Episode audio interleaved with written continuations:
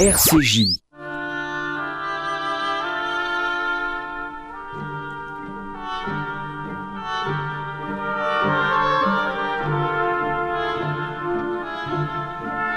L'esprit de l'escalier, une émission d'Elisabeth Lévy avec Alain Finkielkraut, un partenariat RCJ Causeur. Bonjour à tous, bonjour Alain Finkielkraut. Ils ont osé et la foudre n'est pas tombée sur l'Angleterre. En dépit des menaces, des accusations de xénophobie et du chantage apocalyptique sur le mode si tu sors, tu meurs, 52% des Britanniques ont voté oui au Brexit. À moins d'une manœuvre dont rêvent d'ailleurs certains partisans britanniques du Remain et pas mal de commentateurs français, le Royaume-Uni sera donc le premier État à quitter l'Union européenne, prouvant ainsi que, contrairement à ce qu'affirment les gouvernants depuis 30 ans, l'intégration européenne n'est pas nécessairement une voie sans retour tandis que les sujets de Sa Majesté découvrent l'ampleur et peut-être les risques du changement qu'ils ont décidé, les, dirigeants du noyau dur de l'Union s'affairent à éviter que des envies de grand large viennent à d'autres pays. En France, certains dénoncent une victoire du populisme et d'autres se réjouissent de voir la politique reprendre ses droits. Sans doute, Alain Finkielkraut, échapperez-vous à ce choix binaire et nombre de lecteurs de causeurs espèrent d'ailleurs que vous me ramènerez à la raison. Euh, il ne vous a sans doute pas échappé en revanche que le vote britannique s'est largement joué sur la question migratoire et qu'il a une fois encore révélé la fracture entre ceux qui jouent dans la cour de la mondialisation et les laissés pour compte. Cette fois, les gagnants ont perdu, si on peut dire, à la loyale, mais la fracture demeure là-bas comme ici. Peut-être d'ailleurs, nous direz-vous un mot en fin d'émission de la situation sociale en France et de la manif statique qui bouge de mardi. Mais commençons bien sûr par le Brexit. Pour une fois, ce n'est peut-être pas à tort, Alain Finkielkraut, qu'on a convoqué l'histoire. Alors, quel a été euh, votre sentiment en apprenant la nouvelle? Et si c'est l'histoire, est-ce que nos dirigeants sont à la hauteur de cette histoire? J'ai ressenti comme un vertige euh, vendredi matin quand j'ai appris la victoire du euh, Brexit. La victoire du oui, en fait. Sondage, les, les derniers sondages donnaient le Remain gagnant. Et je suis toujours incapable de dire si les Britanniques ont pris une bonne décision pour eux et pour nous en décidant démocratiquement de quitter l'Union européenne. Mais je ne partage pas la tristesse mêlée de colère de Martin Schulz et de Jean-Claude Juncker. Je me réjouis même, ce n'est pas une joie mauvaise, de les voir si abattu, si déconfit, si mécontent. Puis-je ajouter Jean Quatremer à votre liste Si vous voulez. Et euh, parce que je pense que les eurocrates ne l'ont pas volé. Ils se sont acharnés à faire de l'Union européenne le cheval de Troie de la déseuropéanisation. Ces politiciens et ces fonctionnaires ne se vivent pas comme les dépositaires d'une grande civilisation, ah mais comme les héritiers et euh, les administrateurs, si j'ose dire, les administrateurs du plus jamais ça. Mm, mm plus jamais la guerre, plus jamais le racisme italien ni colonial, pour éviter le retour des discours et des comportements maléfiques. Ils emploient donc les grands moyens. Ils refusent d'incarner l'Europe par son histoire, ses paysages, ses monuments, ses villes, ses cafés, ses œuvres, une forme de vie, un mode de présence sur Terre, car ce serait tracer une ligne de partage entre un dedans et un dehors, un nous et un eux, ils ne veulent pas mettre le doigt dans cet engrenage fatal, ils effacent donc le passé, ils s'offensent, comme Pierre Moscovici tout récemment encore, quand on parle des racines chrétiennes de l'Europe. Le plus jamais ça exige que l'Europe ne soit rien de concret, qu'elle n'affirme que des valeurs, qu'elle ne se définisse que par des droits et des procédures, afin de pouvoir, sans discrimination, s'ouvrir à tous et à tout. Alors, il n'est d'ailleurs pas impossible, Alain Finkielkraut, que euh, cet état d'esprit ait suscité en réaction un camp où l'on ne voit plus que des racines, un présent et un avenir chrétien. Mais euh, euh, c'est un autre sujet. Permettez-moi juste une petite interruption. J'ai pensé à Philippe Muret ces jours-ci. Et est-ce qu'il n'y a pas une autre raison de se réjouir, sans encore parler des conséquences, hein, et, en essayant de ne pas avoir de joie mauvaise, je suis peut-être moins forte que vous sur ce, sur ce plan-là, simplement du fait que on nous disait que c'était un avenir écrit, que l'histoire euh, était en quelque sorte terminée puisqu'elle était écrite d'avance, et il y a un grain de sable dans la machine. Oui, C'est-à-dire peut-être quelque chose qui ressemble à la politique ou à l'histoire. Je pense que euh, vous avez raison. Euh, L'Europe était un projet, c'est devenu un processus, un train dont on ne sait pas très bien d'où il va, où il va, et tout d'un coup, un peuple a décidé d'en descendre, car l'Europe avait en quelque sorte le visage de l'inexorable, mmh. de l'irréversible, de la fatalité.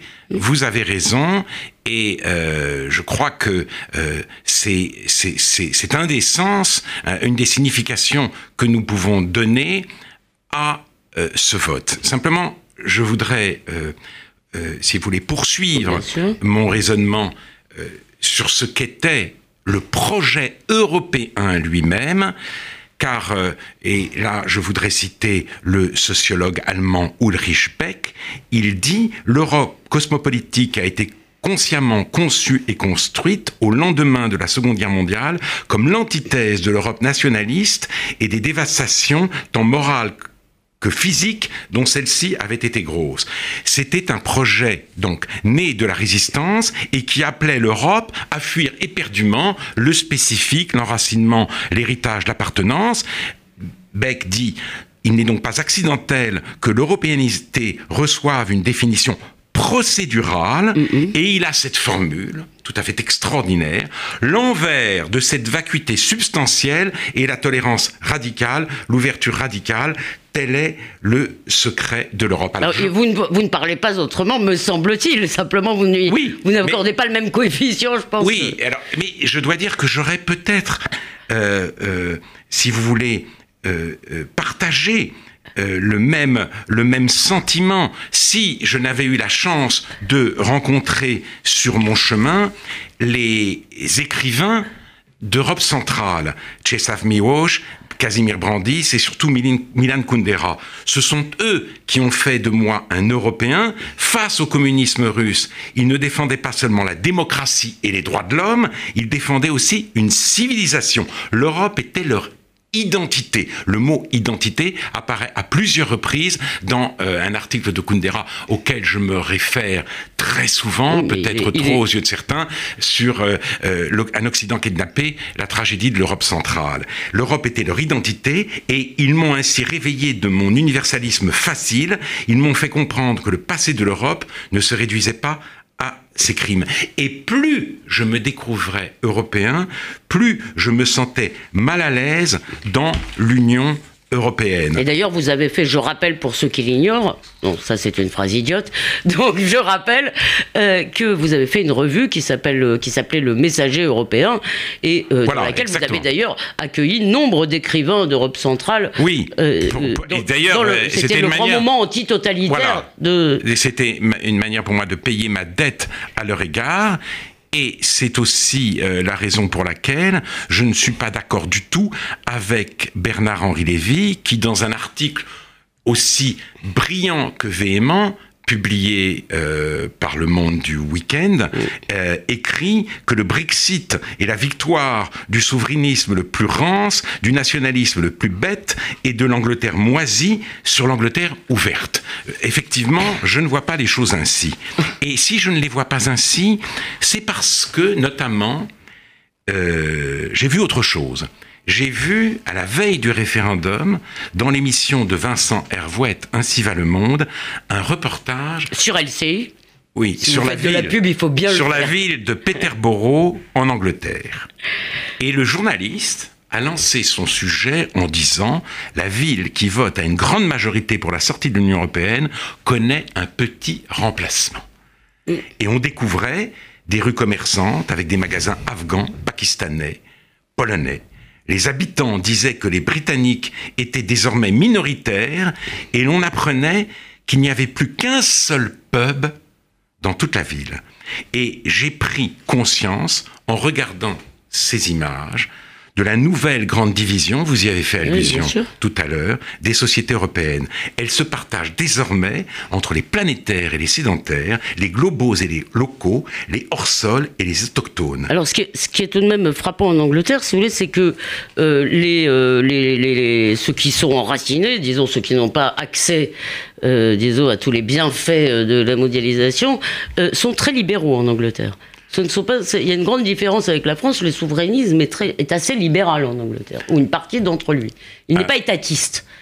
C'est en effet, si vous voulez, l'un des, des, paradoxes de ce vote, parce que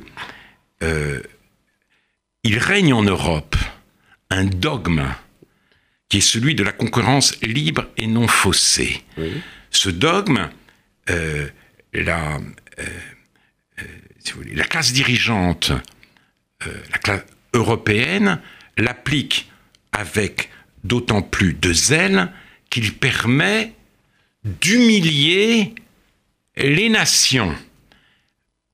alors même que aujourd'hui, un peu de protectionnisme se révélerait efficace et même nécessaire.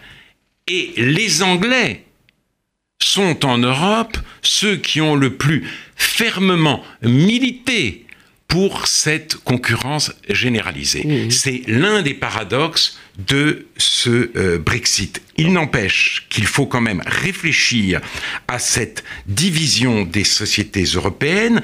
Les planétaires sont non seulement mieux lotis économiquement, mais ils se croient politiquement et moralement supérieurs. Ils traitent les autochtones de ploucs, voire de salauds.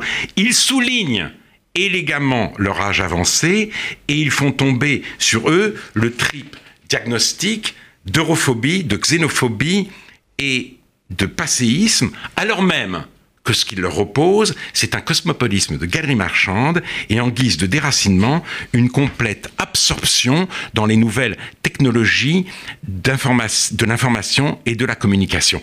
Mais là, je, je voulais vous raconter qu'hier, quelqu'un, justement, un de ces planétaires, quelqu'un de très distingué, m'a dit très sérieusement, mais le peuple, ce sont des cons, ils devraient vraiment pas, il y a des gens qui ne devraient pas avoir le droit de vote. Alors, oui, et alors, et, euh, j'ai vu aussi, euh, si vous voulez, se déployer euh,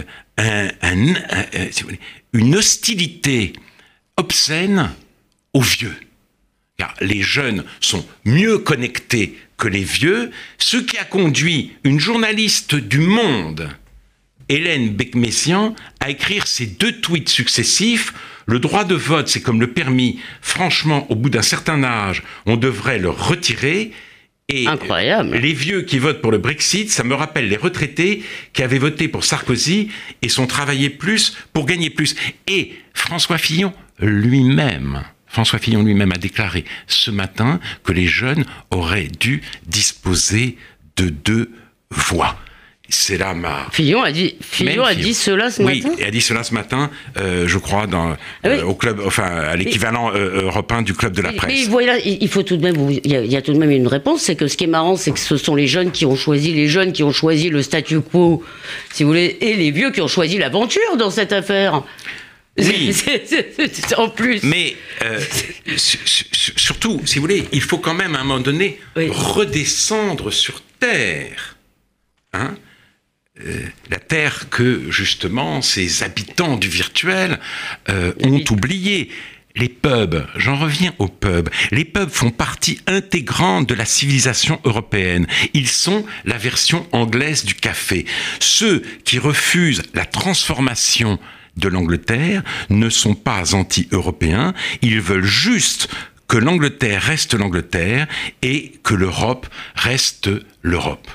Alors, à vrai dire, à vrai dire, ceux qui ont voté pour le Remain ne sont pas non plus, pour beaucoup d'entre eux, des euh, adorateurs ou des admirateurs de l'Union européenne. Non, du reste. ils ne sont pas des admirateurs de l'Union européenne, mais j'en ai entendu un qui expliquait que son vote euh, n'avait rien à voir avec un désaveu de l'Europe. Il a dit qu'il aimait la France et qu'il se sentait profondément européen. La question est de savoir si l'Union européenne perpétue la grande aventure du vieux continent, ou si au contraire, euh, si vous voulez, elle, elle, elle, elle, y met fin, et il me semble qu'elle procède aujourd'hui, je l'ai dit tout à l'heure, à une sorte de déseuropéanisation de l'Europe elle-même. Mais est-ce que cette grande Notamment à travers sa politique migratoire. Est-ce que cette grande aventure, Alain Finkielkraut, qui est une grande aventure intellectuelle, culturelle, est-ce que cette grande aventure devrait avoir euh, une forme institutionnelle autre, alors, euh, euh, puisque dans le fond, si ce n'est pas seulement une aventure culturelle, hein, si vous voulez. Je crois personnellement que face aux défis économiques, politiques et civilisationnels qui sont ceux du siècle à venir, ou du siècle qui vient, ou du siècle dans lequel nous sommes, eh bien, euh, l'Europe, une Europe unie et forte, serait mieux armée qu'une Europe disloquée, donc faible. Et euh, je crois d'ailleurs que euh, Vladimir Poutine souhaite absolument une Europe faible. Donc ce que j'espère, sans forcément trop y croire, c'est que ce vote anglais donnera lieu dans le reste de l'Europe à un sursaut. Et d'ailleurs, ça n'est pas impossible. Ça n'est pas impossible. C'est d'ailleurs ce que semblait indiquer François Fillon lui-même dans un article publié également euh, par Le Monde, parce qu'il disait qu'il fallait absolument en, finir avec euh, euh, cette espèce de fédéralisme administratif qui permettait qui euh, faisait que Bruxelles bénéficiait d'une sorte de compétence générale lui permettant d'intervenir à peu près dans tous les domaines en cherchant des normes communes imposées de manière uniforme aux 28 États membres. Donc il, il me semble... Ouais, 27 aujourd'hui. Il, il, il, me semble que c'est dans ce sens-là qu'il faudrait aller aujourd'hui en Europe Oui, euh, euh, sans doute, mais euh, j'aimerais tout de même qu'on revienne un instant, parce que l'heure tourne, sur le fait que la question migratoire a été déterminante, et on a entendu, il est vrai, si vous des choses aussi déplaisantes dans cette campagne. comment entendre si vous les peuples d'Europe sur cette question. Et d'ailleurs, les éditorialistes, même celui du Monde aujourd'hui, ne disent pas les salauds, ils ont mal voté, il faut les punir. Ils disent, il faut peut-être écouter maintenant euh, ce que disent les peuples. Comment, euh, euh, disons, comment séparer une fois pour toutes cette question migratoire du racisme, de la xénophobie, de la haine des étrangers, comment la séparer dans les faits aussi? Je crois que l'immigration, vous avez raison, a été un thème central de la campagne britannique et que ce serait le cas dans tous les pays européens qui choisiraient la voie du référendum. L'Union européenne a voulu combiner la morale humanitaire et l'intérêt économique. Elle a pratiqué, si vous voulez, une sorte d'angélisme hyper matérialiste. Puisque nos pays se dépeuplent et vieillissent, elle a cru qu'il suffisait d'importer les enfants et les travailleurs qu'ils n'ont plus. Mais, et on a déjà eu l'occasion de le dire souvent à cette émission, Elisabeth, les hommes ne sont pas interchangeables. Il y a des mondes, il y a des civilisations. L'autarcie n'est certes pas la solution. Les frontières ne doivent pas devenir hermétiques. Il reste que, comme l'a écrit un grand philosophe de gauche américain, Michael Walzer, abattre les murs de l'État, ce n'est pas créer un monde sans mur, c'est créer un millier de petites forteresses. Et nous voyons les sociétés européennes se fragmenter en communautés hostiles. Alors, en Angleterre, la question... se pose à travers la libre circulation euh, des personnes à l'intérieur de l'espace européen, puisque euh, euh, l'Angleterre n'a pas signé les accords de Schengen. et elle, a les plombiers polonais. oui, justement. C'est le problème. Qui ne pose pas tout à fait les mêmes problèmes que l'immigration arabo-musulmane. Mais dans tous les cas, il faut savoir pour justement euh, accueillir les gens, pour faire preuve d'hospitalité, il faut savoir respecter les euh, proportions, mais cela, l'Union européenne justement, à la fois angélique et matérialiste, ne l'a pas voulu, et c'est ce qui explique la défiance des peuples. Alors vous, avez vous avez d'ailleurs ici même longuement analysé euh, la politique d'Angela Merkel, et sans doute cette politique euh, euh, est-elle déterminante Bien sûr, je pense. par rapport aux réfugiés, est-elle déterminante dans le vote qui est Bien entendu, bien entendu. Nous vivons les conséquences du grand geste allemand. Alors, cette défiance des sociétés européennes peut évidemment virer au racisme et à la xénophobie. Bien sûr, donc euh, euh, il, ne s'agit pas de relâcher la vigilance et il, s'est dit des choses dans cette campagne anglaise qui sont euh, assez détestables. Il n'en reste pas moins que le fait de vouloir être majoritaire dans son propre pays ne relève pas de l'égoïsme, c'est une aspiration absolument légitime qu'il est absurde de vouloir criminaliser. D'ailleurs, par rapport à ce que vous disiez euh, sur la, euh, la, vigilance, euh, toutes les polices européennes, en tous les cas françaises aujourd'hui, redoutent non pas tant, enfin non pas seulement un attentat, un nouvel attentat islamiste, mais un contre-attentat euh, qui, euh, disent-ils, euh, aurait des conséquences tout à fait dévastatrices, un attentat contre une mosquée ou ce genre. Tout est possible, en effet. Ou, ou, ce genre de choses. Mais j'aimerais quand même avoir votre sentiment sur le terme de populisme, puisqu'on nous dit, on met dans le même sac d'ailleurs toutes sortes de partis, de Gerd Wilders qui est très libéral, le Front National qui est plutôt colbertiste, UKIP de Farage, les Autrichiens du pardon FPE. D'abord, est-ce que ce qualificatif de populisme vous convient Alors, Et est-ce que c'est un danger euh, Ce qualificatif ne me convient pas. Euh, de même, si vous voulez, je n'aime pas parler de politisme et je n'aime pas parler d'un autre côté euh, d'élite mondialisée pour qualifier ceux qui dénoncent le populisme. Vous avez parlé des planétaires tout oui, à l'heure. Oui, mais justement, je ne suis pas anti-élitiste. L'idée poujadiste que euh, le poisson pourri par la tête m'est aussi étrangère que le ressentiment égalitariste contre tout ce qui dépasse, euh, c'est la raison pour laquelle je n'emploie pas le noble mot euh, d'élite pour justement tous ces planétaires, ces communicants, ces professionnels de la euh, vidéosphère, ces euh, traders, ces manipulateurs de symboles qui aujourd'hui nous font la leçon. Leur, euh, leur privilège, si vous voulez, ils sont les mieux lotis, mais rien dans leur, leur contemplation leur comportement ne relève de ce que Pascal appelait les grandeurs de l'esprit. Oui, enfin, d'accord, c'est un peu facile. Vous, vous, ne les appelez pas élites, mais vous, parce que vous ne voulez pas être anti-élitiste, mais enfin, vous les dénoncez. Je les dénonce, mais, je les dénonce. vous, avez, vous avez invoqué Marc Bloch la semaine dernière, à meilleur escient, à mon avis, que Bernard-Henri Lévy. Et euh, c'est bien, il s'agit quand même tout de même bien, chez Marc Bloch, d'un constat, d'une analyse de la faillite des élites. Oui, mais là, j'ai l'impression si vous voulez, que cette, si vous voulez, ils font défaut à l'élite elle-même. Quand vous voyez, si vous voulez, les membres de ces soi-disant élites s'acharner contre les vieux et se prosterner devant la jeunesse, euh, c'est une quand je vois cela, c'est une raison supplémentaire euh, pour moi de ne pas leur accorder ce nom.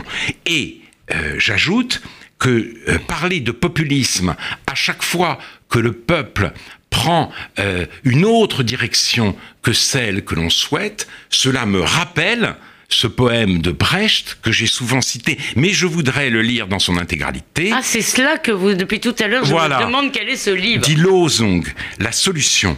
Après l'insurrection du 17 juin, c'était 1952 ou 1953, je crois, première insurrection ouvrière et populaire dans un pays de l'Est, à Berlin. Après l'insurrection du 17 juin, le secrétaire de l'Union des écrivains fit distribuer des tracts dans la Staline allée. Le peuple, y disait-on, a par sa faute perdu la confiance du gouvernement, et ce n'est qu'en redoublant d'efforts qu'il peut la regagner. Ne serait-il pas plus simple alors pour le gouvernement de dissoudre le peuple et d'en élire un autre? C'est exactement ce qui se passe. Il y a toute une partie des classes dominantes, des classes dirigeantes, de la, euh, des, communicants et des planétaires qui veulent aujourd'hui dissoudre le peuple et qui réclament euh, D'ailleurs, la tenue d'un nouveau référendum, le peuple s'est trompé, le peuple a été trompé, il faut absolument le remettre dans le droit chemin. Oui, euh, malheureusement, euh, je dois, on me fait des signes derrière la vitre et je, donc, dois donc ravaler toutes les nombreuses questions que j'avais encore à vous poser Alain Finkielkraut. Alors dites-moi tout de même, il y a aussi, euh, nous aussi, nous avons des référendums, il y en a un aujourd'hui en Loire-Atlantique. Que voteriez-vous sur l'aéroport Notre-Dame-des-Landes si vous étiez habitant de Loire-Atlantique? Même si je n'ai aucune sympathie pour les zadistes, je voterai euh, non euh, euh, au, nouvel aéroport, car je crois qu'il faut, il importe par-dessus tout aujourd'hui de ménager la terre et j'aurais voté également, si j'étais parlementaire, pour l'interdiction immédiate des pesticides tueurs d'abeilles, alors que celle-ci a été reportée à 2018 et avec des dérogations pour 2022. Ce sont des sujets essentiels dont l'opinion n'est pas saisie car elle est accaparée par la loi El Khomri, c'est toujours, alors que la Terre meurt, business as usual, entertainment as usual, CGT as usual. Heureusement que vous, vous n'êtes jamais as usual, cher Alain Finkielkraut, et que vous me surprenez chaque semaine. Merci donc. L'actualité ne prendra pas de vacances, mais nous, nous en prendrons. Mais il nous reste encore une ou deux émissions. D'ici dimanche prochain, on peut réécouter celle-ci sur causeur.fr et radio-rcj.info. Et on peut également euh, vous lire dans Causeur qui est disponible en kiosque. Bonne semaine à vous, cher Alain Finkielkraut, et à vous tous, chers auditeurs.